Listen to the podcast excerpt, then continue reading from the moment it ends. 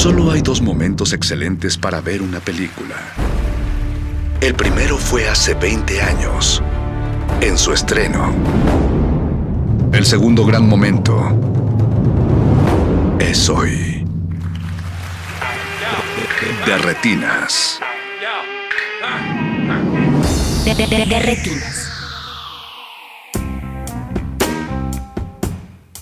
Bienvenidos a De Retinas, esta es su cabina cinematográfica. Mi nombre es Rafael Paz y como todas las semanas, espero que estén listos para hablar de cine. Hoy le vamos a dedicar la primera parte del De Retinas a la decimosexta edición del Docs MX, el festival de documentales que inicia el próximo 14 de octubre y que durante 10 días nos traerá lo mejor del cine documental aquí a la Ciudad de México. No se pierdan todos los detalles con su director artístico Pau Montaco. Después vamos a platicar con cuatro jóvenes cineastas que presentaron cortometrajes en el quinto Black Canvas, el Festival de Cine Contemporáneo que tuvo sus actividades la semana pasada y al que los invitamos hace 15 días. Escuchemos qué tienen que decir estos muchachos. Y antes de pasar a la música, aprovecho para agradecer a Mauricio Orduña, que es productor de este espacio, y a todo el equipo que hace posible su transmisión aquí en Radio UNAM. Recuerden que nos pueden contactar en Twitter a través de arroba Rmodulada y en arroba pazespa, ahí leemos todos sus comentarios. Estaremos escuchando música de la Polla Records porque eh, nuestros amigos del Docs MX nos tienen una sorpresa con este legendario grupo vasco y pues esperen después del corte para enterarse de qué se trata. Antes de empezar con eh, la música, quisiera mandarle un saludo a Gina Cobos, a Geralda Ochoa, a Pablo Extinto y a Giraí Torres que nos escuchan cada semana. Vamos a la música, no se despeguen y recuerden que están en Derretinas. De retinas.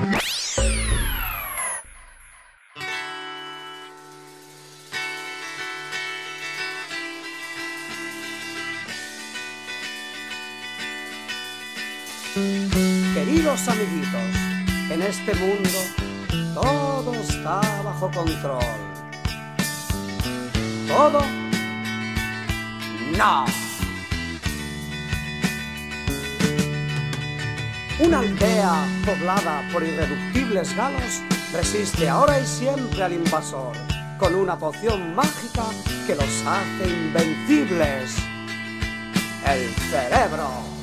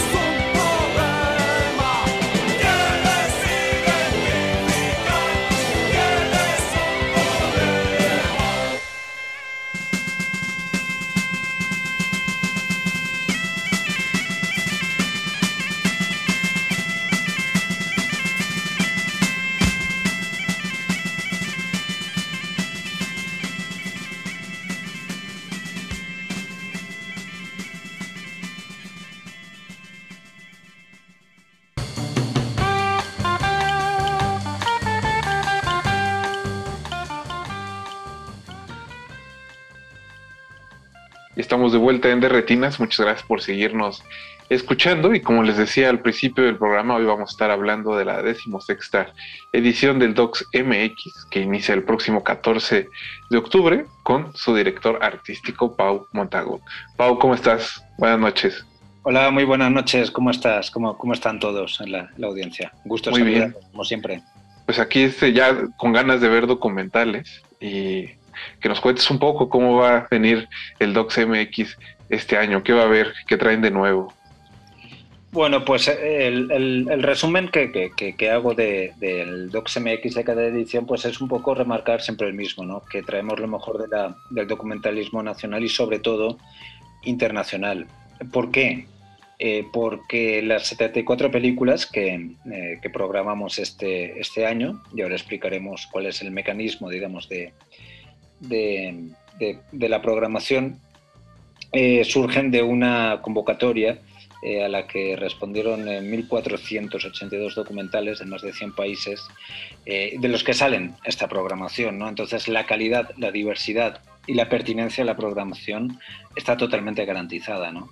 Entonces, eso es lo que, lo que ofrecemos, aparte de programación para, para niños, con un Docs 3, el Docs Lab, eh, Doc Talks, este, charlas alrededor del cine de, de no ficción, eh, muchísimas cosas, pero lo que traemos son 74 maravillosos documentales eh, en, en un festival híbrido, ¿no? que yo creo que es la gran novedad de este año, que vamos a estar eh, bueno, pues en la plataforma, eh, en docs en, en eh, vamos, eh, punto .com, perdón, docs-enlinea.com, ahí van a estar los documentales de manera gratuita durante los 10 días que dura el festival.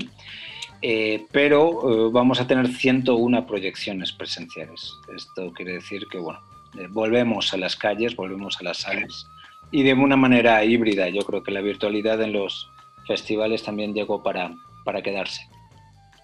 No, y que así se extienden, digamos, como los beneficios ¿no? del festival.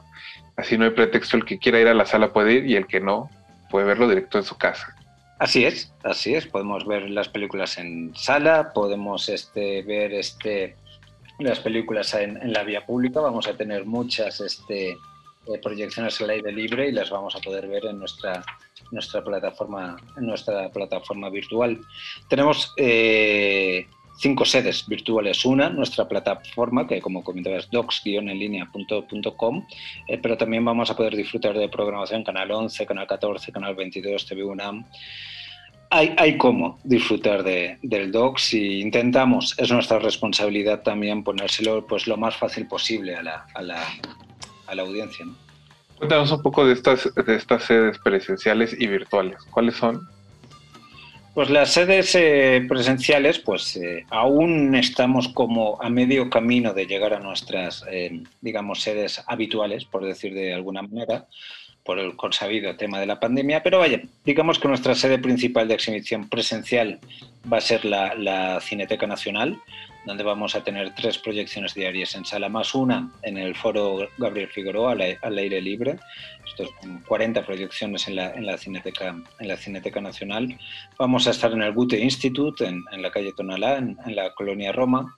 Eh, vamos a, est a, estar por primera vez, eh, vamos a tener una sede en la Escuela de Cine Comunitario y, y Fotografía Powaliscali, en, en la delegación Iztapalapa, una nueva escuela de cine que está dando maravillosos resultados en su corta vida.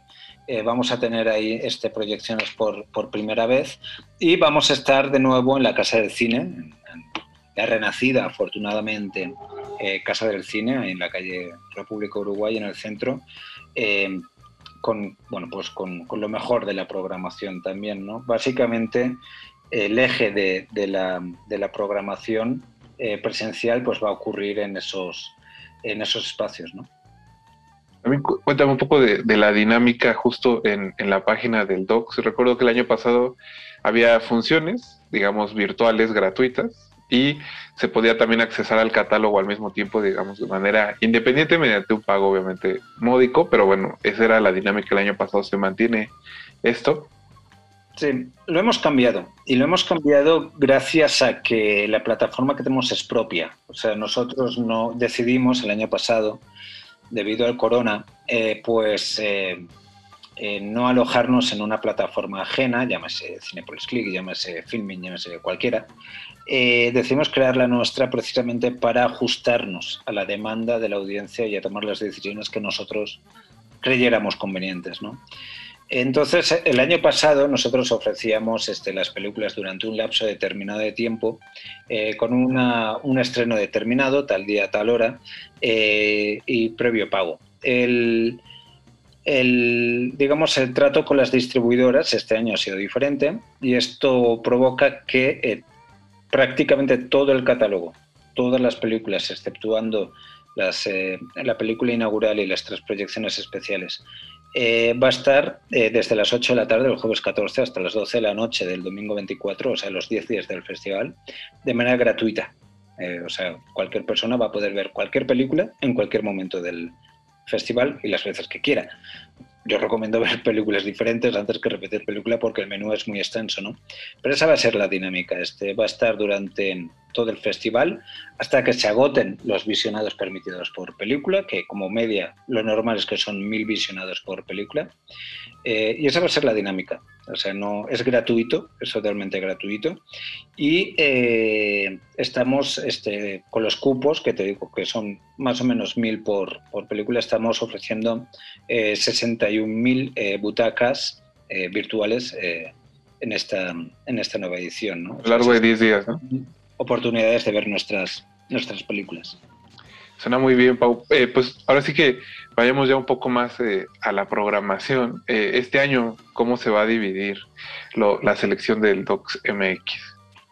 Pues mira, a mí me gustaría o sea, remarcar que, bueno, pues para mí al- algo muy, muy especial siempre es la, la programación mexicana, ¿no? Que se, que se divide en dos este año, en tres básicamente.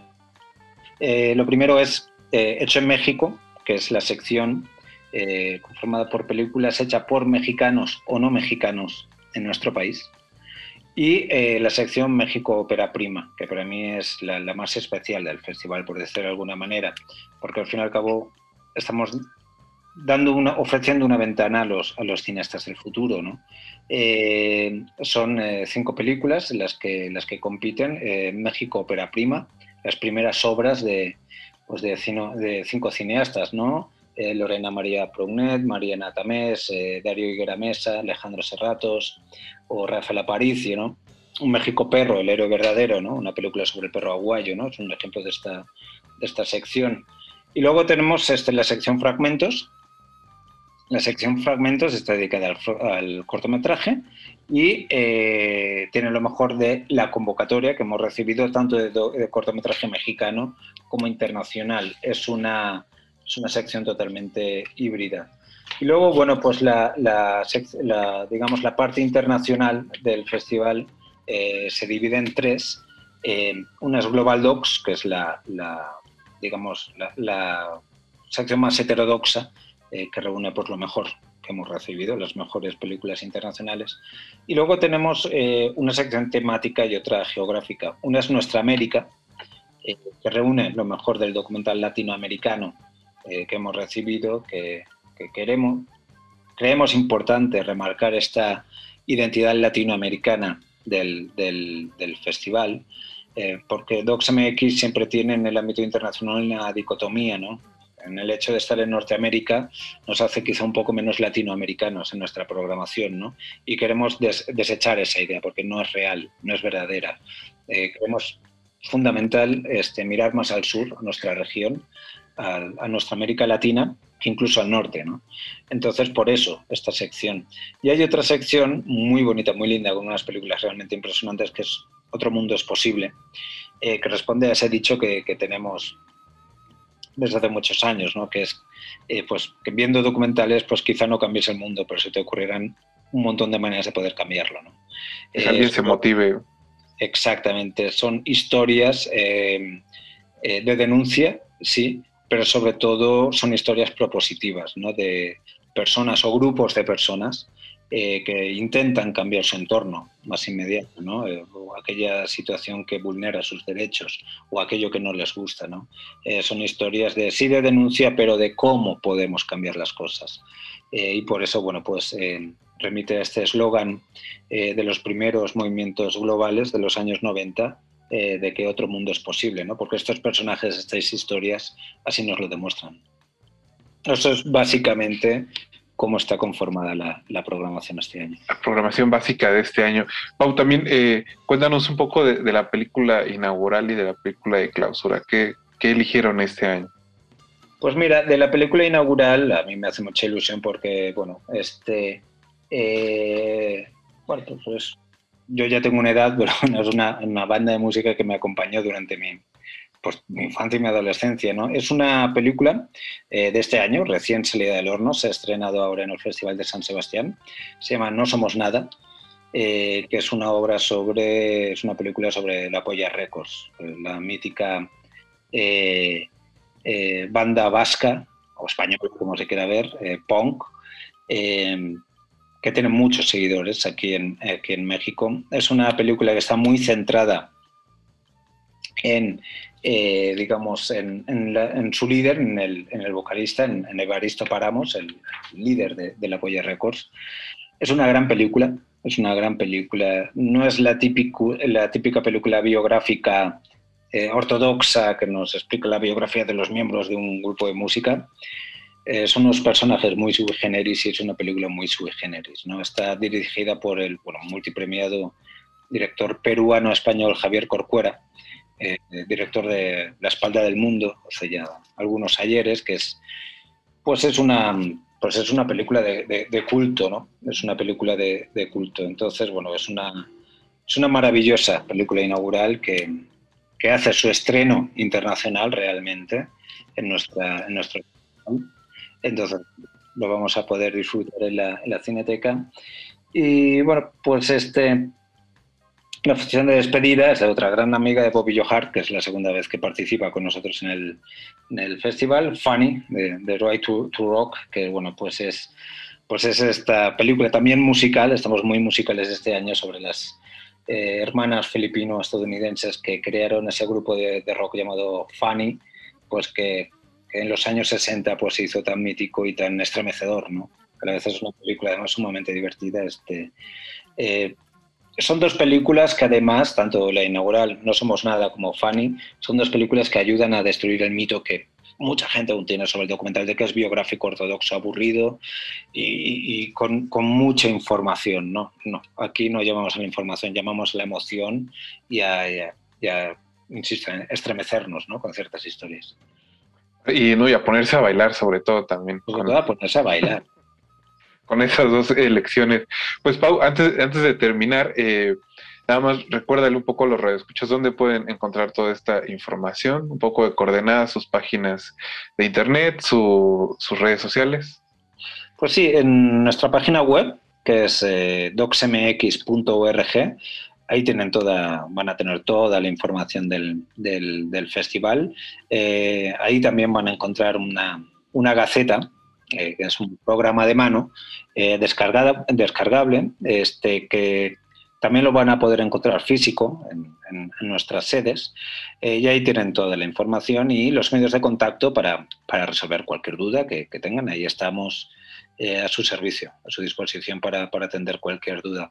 Y en cualquier red social, en Facebook, en Twitter, en, en Instagram, en YouTube, como, como DocsMX, eh, pues ahí, ahí nos encuentran. ¿no? Igual, ahí vamos a estar proporcionando toda la información sobre todas nuestras actividades y todas nuestras películas, por supuesto.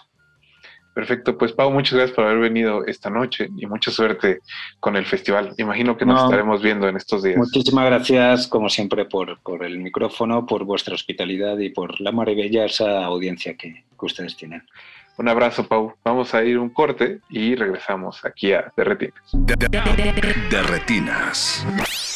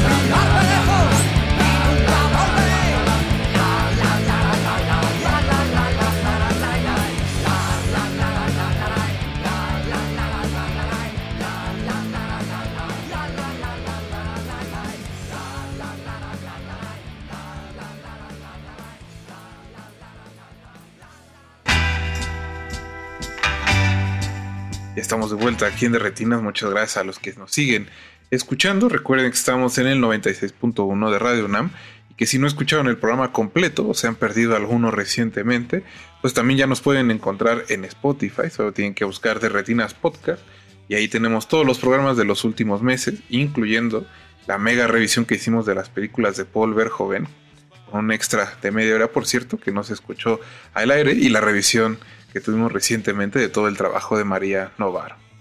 Ahora vamos con cuatro jóvenes cineastas que participaron en la quinta edición de Black Canvas. No se despeguen y recuerden que están en Derretinas. De retinas. Bienvenidos a este QA de la quinta edición de Black Canvas. Me da mucho gusto estar participando de nuevo aquí en el festival y sobre todo de estar representando a Butaca Ancha, uno de los medios aliados del festival. Mi nombre es Rafael Paz y hoy vamos a estar platicando con algunos de los cineastas que participarán en la competencia mexicana de cortometrajes que les recuerdo podrán ver del, del primero al 10 de octubre a través de Filmin Latino, la plataforma del Instituto Mexicano de Cinematografía. Eh, y pues vamos a estar hablando, como les decía, con Adriana López Garibay. Ella es la directora de Arcano. Hola. Hola Adriana, buenas tardes. Muchas gracias por estar aquí conectada. No, gracias a ustedes por También- invitarme con el proyecto. Bueno, felicidades por haber sido seleccionada por el Black Canvas. Gracias. También tenemos a Efren Fernández, él es director de Non Selectra. Hola, buenas tardes. Hola Efren, gracias por unirte, unirte a esta charla. No, al contrario, gracias y felicidades a, a los presentes. Y por último, tenemos una pareja de directores. Ellos son los cineastas detrás del cortometraje Acá, Adolfo Fierro y Juan Daniel González. Hola, buenas tardes. Hola. Hola chicos, bienvenidos. Gracias. Yo quería iniciar esta charla preguntándoles un poco acerca de cómo es que surgieron sus trabajos, qué los motivó a hacer estas tres historias. Eh, quizá podemos empezar con Adriana, ya que abrimos el QA con ella. Eh, Adriana, cuéntanos cómo es que surgió Arcano, qué te detonó la idea. Ah, bueno, pues Arcano nace de la investigación de mi eh, ópera prima que estoy desarrollando ahorita. Eh, apliqué a un festival que se llama Campadoc con un documental y bueno, eh, en Acampadoc me seleccionaron en, etapa de desarrollo con esta ópera prima y tenía que hacer un cortometraje como forma de, de como parte de, la investigación del proyecto y pues así nació Arcano, es como parte de mi ópera prima, pero ah, mm, no sé, de ahí nada más. Está muy bien, Adriana. Eh, en tu caso, Efren, cuéntanos cómo es que surgió eh, Non. Tengo entendido que tiene que ver con, tu vida cerca de la frontera con Estados Unidos. Sí, es correcto. Eh, pues Non Selectra empieza a raíz de, de, pues, la situación que vive este, mi estado natal, que es Tamaulipas. Eh, yo soy de, de, como tú bien dijiste, de la frontera, Matamoros, con Bronzeville, Texas. Y pues eh, Non fue prácticamente un enojo que yo tuve por, por la situación este, en el gobierno del estado y lo que quería retratar simplemente era esta frustración y esta angustia también que tenía en trazos en el papel y pues ahí de ahí nace o de ahí es como la, la génesis de, de Non. Perfecto, Efren. Eh, en el caso de ustedes, Adolfo y Juan, ¿cómo es que nace su colaboración? Digo, en el mismo eh, corto, Adolfo habla de cómo él empezó a tratar de contar su historia a través de, una cámara que llegó a sus manos, pero ¿cómo es que decidieron eh, colaborar juntos y darle forma al proyecto? Eh, bueno, pues creo que fue una coincidencia, porque fue a partir de que yo conocí a Adolfo, entonces ya este, yo me enteré del material que él ya tenía, ¿no? Porque, como sabes, eso lo filmó hace como 15 años.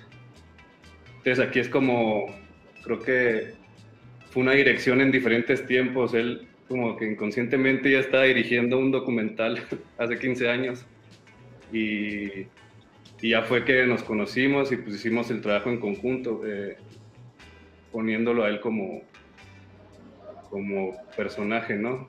Y no sé, Adolfo, ¿qué te pueda decir? Eh, pues sí, digamos, así como, o sea, ya, ya lo que dice el documental, yo empecé a grabar ya pues en el 2011, entonces, pero de cuenta yo, yo tenía pensado hacer un documental, bueno, varios documentales, yo tenía un proyecto para terminarlo porque no estaban terminados, estaban en cassettes, o sea, mini cassettes, porque lo grabamos así. Entonces pedimos un proyecto en PACMIC, fue aprobado, entonces yo tenía pensado hacer varios documentales de, pues cada, cada documental iba a tener su nombre, pero pues fue cuando conocí a Juan Daniel, que es el que sabe más en, digamos, en documentales. Todo eso yo no quería hacer un documental dirigido para todos, yo quería un documental pues dirigido para mi comunidad, que era lo que yo quería, quería que la gente viera pues lo que estaba pasando allá, porque todo es, digamos, grabado, pues la vida cotidiana de la gente. Y entonces cuando conocí a Juan Daniel fue cuando dijo que, pues que podíamos hacer un documental que tuviera más alcance para otras personas, por ejemplo, ya para de gente de ciudad, de otros estados, o que pudiéramos enviarlo a festivales así, entonces, pues de ahí nace todo. Creo que ahorita de esto que hablas, Adolfo, es importante porque en los últimos años ha habido todo un debate sobre quién debe de contar qué historias o qué cineastas deben tener la oportunidad de acercarse a historias ajenas o a situaciones que les son eso ajenas. Entonces me, me interesa un poco preguntarles respecto a eso, ¿no? Y como es- este, esta vocación que dices de, de abrir el documental hacia otras comunidades. Mm, Pues eso es lo que digamos, es algo raro, ¿no? No siempre tenemos la oportunidad de ver personas o dos personas diferentes, pero creo que para nosotros fue, digamos, algo perfecto porque yo percibo de una manera diferente a lo que ustedes de otros lugares, por ejemplo, son dos vidas diferentes, son lo que es la vida de la ciudad, tenemos otros pensamientos, escuchamos, les dicen indígenas, pero digamos tenemos una idea equivocada. Entonces, eso fue lo que a nosotros nos ayudó mucho, por ejemplo, Juan Daniel conoce lo que es de lo que piensan la gente de ciudad. Entonces, él ya sabe qué, qué necesitan o cómo nos entenderían. Y yo tengo la historia y yo sé, digamos, qué es lo que le gustaría a mi comunidad. Entonces, creo que para nosotros eso es un, digamos, pues mucho, muy fácil, digamos, o a un punto a favor, diría yo, que es lo que nos habían dicho también, que como un mestizo, cómo no sentiría como que se estaba robando la historia de un pueblo. Entonces aquí nosotros, digamos, pues los dos somos, hicimos pues el trabajo, porque Juan Daniel tiene, digamos, hizo la parte, lo que se ve en el documental lo más claro, él lo grabó aquí en la ciudad y todo eso, haciéndome a mí como protagonista, porque decía, es que si tú haces un documental, pero tú estás detrás de la cámara, nadie te va a conocer, entonces, pues es lo que también le ayudó mucho a nuestro documental, que, que saliera una persona como personaje y aparte que estuviera narrado. Lo, entiendo. Y, y Juan, Juan Daniel, en tu caso, ¿qué fue lo que te atrajo, digamos, del material que ya tenía Adolfo? Porque hoy se estaba grabando desde el 2011, entonces me imagino que son muchas horas de material las que tienen ahí atrás del documental. Entonces, ¿qué fue lo que encontraste tú al conocer estos materiales de Adolfo? Bueno, pues, eh, pues a primera instancia quedé muy sorprendido porque, para empezar, yo nunca había conocido a un, a un miembro de la comunidad Rarámuri que, que se hubiera dedicado a esta, esta labor, ¿no? De a esta preocupación de documentar su comunidad. Este, pero encima de todo eso fue como muy impresionante para mí, este, como la intuición o como el talento nato con el que lo, con el que lo hizo, ¿no? Para mí, sí, este, si me pongo a comparar yo a su edad, también este, pues, hacía videos, ¿no? Y así como, pero puras tonterías, o sea, yo grababa cosas así. Si me puedo comparar los materiales de, a la edad que teníamos a los 15 años, pues los míos estaban muy inmaduros, ¿no? Y en, y en el material de, de Adolfo yo vi como una madurez ya muy prematura, o sea, de, en cuanto a la puesta en cámara y todo, se notaba como una paciencia y una, y una pues un enfoque diferente, ¿no? Como él dice, yo crecí en la ciudad, él creció en la sierra, entonces yo me identifiqué con él por, el hecho de que los dos hiciéramos video, pero pues a mí me, pues sí me enamoró su material porque fue otra cosa, no sé, o sea, fue muy, muy, pues impresionante, entonces como dices, sí es difícil para mí, o sea, fue difícil cómo, cómo desarrollar el proyecto sin, sin sentir que yo me estoy apropiando de algo que no es mío, ¿no? O cómo introducirme yo en esa, en esa eh, comunidad. Y pues fue simplemente dándole el, espacio este, necesario, porque creo que el, el- el material de Adolfo habla por sí, por sí mismo, ¿no? O sea, es como tan, tan fuerte para mí que no había tanto que hacer, o sea, era más bien... Si por mí fuera, pues podrías, yo podría ver todo el material, pero es lo que yo le comentaba a Adolfo, que era necesario como que la gente supiera esa historia, porque a diferencia de un documental como etnográfico, creo que este documental, más que centrarnos en, en- en hablar de su cultura, creo que, o más que hablar de una cultura, el documental habla de, de los sentimientos de una persona, ¿no? Que este caso es Adolfo, se habla más como desde las entrañas de una comunidad. Y creo que para mí eso es más valioso, porque yo le decía a Adolfo, es que está muy chingón tu material, perdón por la palabra, está muy chido tu material y todo, pero siento que cuando lo entregues a PACMIC, ellos lo van a recibir, van a decir, ah, qué bonito, y se va a quedar en un archivado, ¿no? Y era lo que me preocupaba a mí, porque pues su material para mí es muy bueno, entonces, pues a mí se me haría muy triste que ese material se quedara en el olvido, ¿no? Y que nadie lo, lo reconociera desde este otro ángulo. Entonces, pues ya, fue como sentí esa necesidad de, de platicarlo con él y, llegar a un acuerdo de que pues sí era fundamental para mí que, que la gente supiera que un miembro de una comunidad rarámuri este, tuvo esta, esta iniciativa ¿no? y, esta, y esta labor dentro de su comunidad que para mí es, pues, pues es oro y me imagino que para su comunidad también y para, para él. Adrián, en tu caso también creo que aplica este debate sobre quién cuenta qué historias. Eh, Arcano es un, un cortometraje que toca, pues hasta cierto punto, la, la violencia que vive el país y sobre todo la violencia machista. Entonces quisiera que nos hables quizá un poco de como cineastas, qué responsabilidades se tienen o de qué manera se pueden abordar estas historias para, digamos, contar también lo que tú quieres en pantalla. Eh, bueno, el corto eh, en sí es una experiencia personal. Es muy...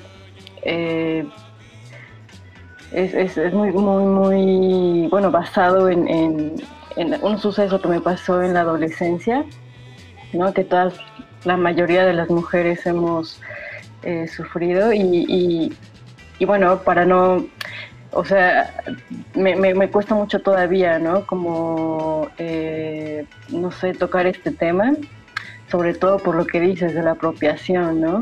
Eh, ¿Quién soy yo para hablar como de la violencia que se genera en un país tan, tan grande, ¿no? Hacia la mujer, cuando, bueno, eh, no, no, no quiero decir tonterías, la verdad. Entonces, bueno, me voy a limitar.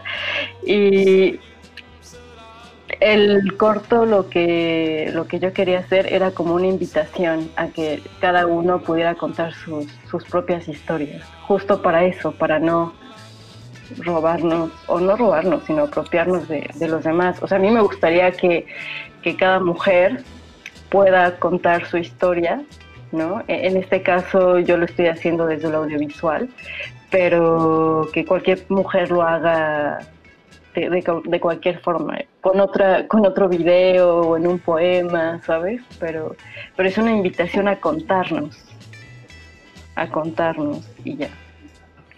Me- que pensaría que también es una invitación como a sentir, ¿no? Es, es un corto a cierto punto como, me atrevería a decir sensorial, como de, como de sensaciones, y creo que, y no, no sé si ese era tu objetivo, pero por lo que acabas de decir, creo que sí. Pues no sé. Ok.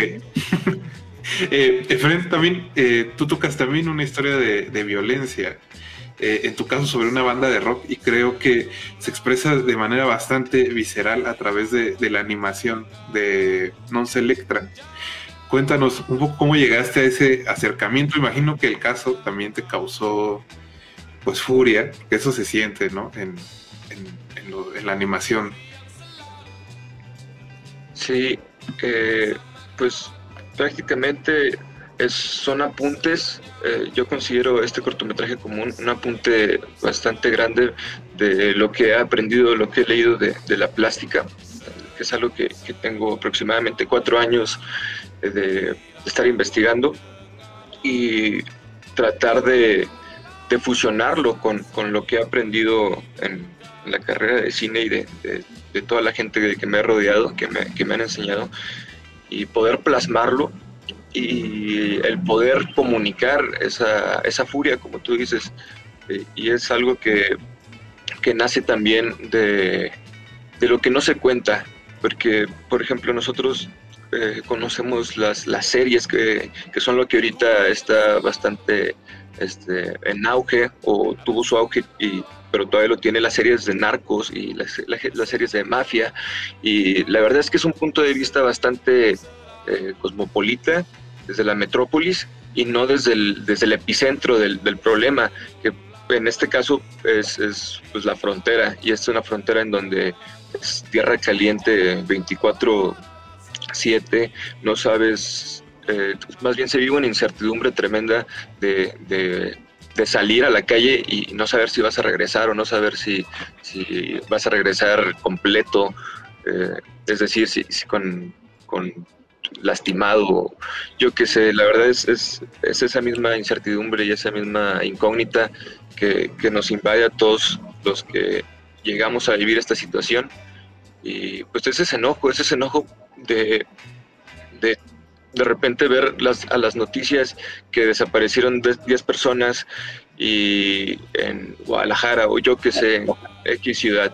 Pero cuando nos damos cuenta y hacemos un censo del terror en, en los estados donde de verdad golpea el, narcotráfico, vemos que desaparecen 50, 60 personas diarias y no hay noticia de ellos. Si me explico, no, no se les da la difusión que, que deberían merecer esa, esas desapariciones. En este caso es más reflejado al, al gobierno que, que se vive ahorita en, en el estado de Tamaulipas, en el cual también se vive una, una completa incertidumbre en quién es quién. ¿Sí me explico? Es eh, algo que, pues todos nos preguntamos y que de cierta forma nos afecta en la seguridad de, de nuestra familia, en la seguridad de nuestros amigos, de todo mundo. Y pues es más que nada el sentimiento de- escrito y, dibujado desde, desde, desde mi ciudad natal hasta pues esta oportunidad de proyectarlo y de que lo vea la gente. Efren, justo por lo que acabas de decir, me da un poco curiosidad saber tu punto de vista. ¿Crees que el, el que se use el narcotráfico de manera, digamos, como para hacer entretenimiento es socialmente irresponsable? Claro que sí, porque eh, se le está haciendo alusión al delito, ¿sí me explico? Estas, vemos estas series, no quiero decir nombres porque la verdad no, no, no soy seguidor de ellas, pero lo poco que he visto y lo poco que, que he recibido es una desinformación gigante. Entonces están alentando a los consumidores que están ahorita consumiendo valga la, la- la expresión, este tipo de contenidos y son gente, es gente joven, es gente que tiene acceso a, a- a estas plataformas y, y la verdad es que la mayoría son infantes, la mayoría son, son adolescentes. Entonces se les relata esta historia de narcos como si fueran superhéroes o como si fueran héroes de la comunidad. Y es todo lo opuesto, en realidad están dañando a la, a la comunidad de una forma directa e indirecta. Y eso crea un, un descontento en la gente que de verdad es buena, la, gente que, que, habita esos lugares. Y no hablo solo de, de- mi ciudad, sino toda la gente que ha, sido azotada por, por, el, por el narcotráfico, la que verdaderamente resiente la desaparición de, de seres queridos o la muerte de alguien o, o la plena inseguridad. Yo siento que sí es una tremenda irresponsabilidad lucrar con, con algo que, que es un, que es una enfermedad gigante que tiene el país. Sí, es, un tema bastante complicado. Eh, chicos, me parece que los tres cortometrajes son expresiones muy, muy personales, ¿no? En su estética y en sus intenciones, al menos en las intenciones que yo alcanzo a ver. Entonces, por eso me da un poco de curiosidad preguntarles sobre si, o sea, si tenían como alguna referencia o algún cineasta en mente cuando estaban trabajando, o se olvidaron completamente de esa parte y solo se, se abocaron a lo que tenían frente y a su material. Eh, Adolfo y Juan, quizá podamos empezar con, con ustedes. ¿Qué piensan de eso? Vas, Adolfo. Mm, pues cuando empecé, yo empecé eso, en realidad no, pues, o sea, yo no conocía de eso. O sea, yo no sabía ni cómo, digamos, usar una cámara. Cuando a mí me regalaron la cámara, pues, o sea, yo no sabía ni qué iba a hacer con eso, sino que ya, pues, digamos, me sentí feliz o alguien importante en ese momento porque en la comunidad era cuando ni siquiera todavía ni llegaban los teléfonos con cámaras o cosas así. Entonces el tener una cámara pues era algo diferente. Entonces pues yo grabé todo lo que pasaba, o sea, no era, digamos, no tenía un plan, sino que cada cosa que surgía en mi comunidad, eso era lo que yo iba grabando. Por ejemplo, como todo es un ciclo durante un año, yo casi, digamos, duré como dos años grabando así lo que se daba cada temporada, por ejemplo, lo que es la cosecha, cómo se siembra, cómo trabaja la gente, o cada fiesta que hay, cómo se va desarrollando una comunidad, o sea, está hecho tal así, pero la única, mm, lo que se me hace importante de los videos que yo tengo es que yo los grabé, digamos, algo detallado, que si estaba pasando algo yo no lo dejé pasar, si estaba, por ejemplo, si había una fiesta, yo, no, por ejemplo, una vez duré tres días, día y noche, que es, en la Semana Santa, que eso todavía no hemos hecho nada con esos videos. Duré desde cuando empiezan, cuando es en la noche, cada, cuando van, cuan- cada detalle. Entonces creo que, pues, más bien, pues no, no fue nada, digamos, por seguir a nadie, sino que a nosotros mismos, nuestros antepasados, todo eso era simplemente documentar, pues que yo estaba seguro, porque siempre mi papá decía que las cosas se iban a perder. Antes era así, ahora va cambiando, entonces yo eh, como que allí percibí que, que lo que se estaba haciendo en ese momento también se iba a terminar, entonces fue lo que yo dije, pues si se acaba, pues se acaba, pero que se quede grabado pues en algo, algo se podrá hacer.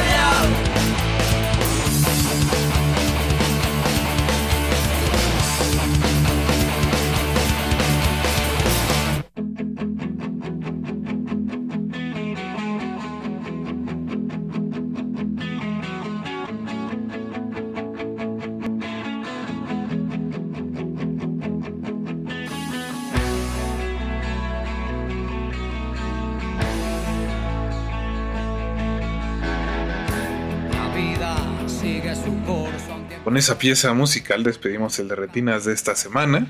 Hoy escuchamos de la Polla Records, no somos nada, ya no quiero ser yo. Ellos dicen mierda, nosotros amén, eutanasia, carne para la picadora, hoy es el futuro, delincuencia y súbete los pantalones. Todas canciones de la Polla Records porque, como nos contó Pau Montagut, la próxima edición del Docs MX abre con un documental dedicado a esta banda vasca. Busquen toda la información en las redes del festival. Muchas gracias a Pau Montagut por haber venido esta noche, a Efren Hernández, a Daniel, a Juan Daniel González, a Adolfo Fierro y a Adriana Garibay por acompañarnos también en las entrevistas. Muchas gracias también a Mauricio Orduña, que se encargó de producir este espacio, y a todo el equipo del 96.1 de Radio UNAM que hizo posible su transmisión.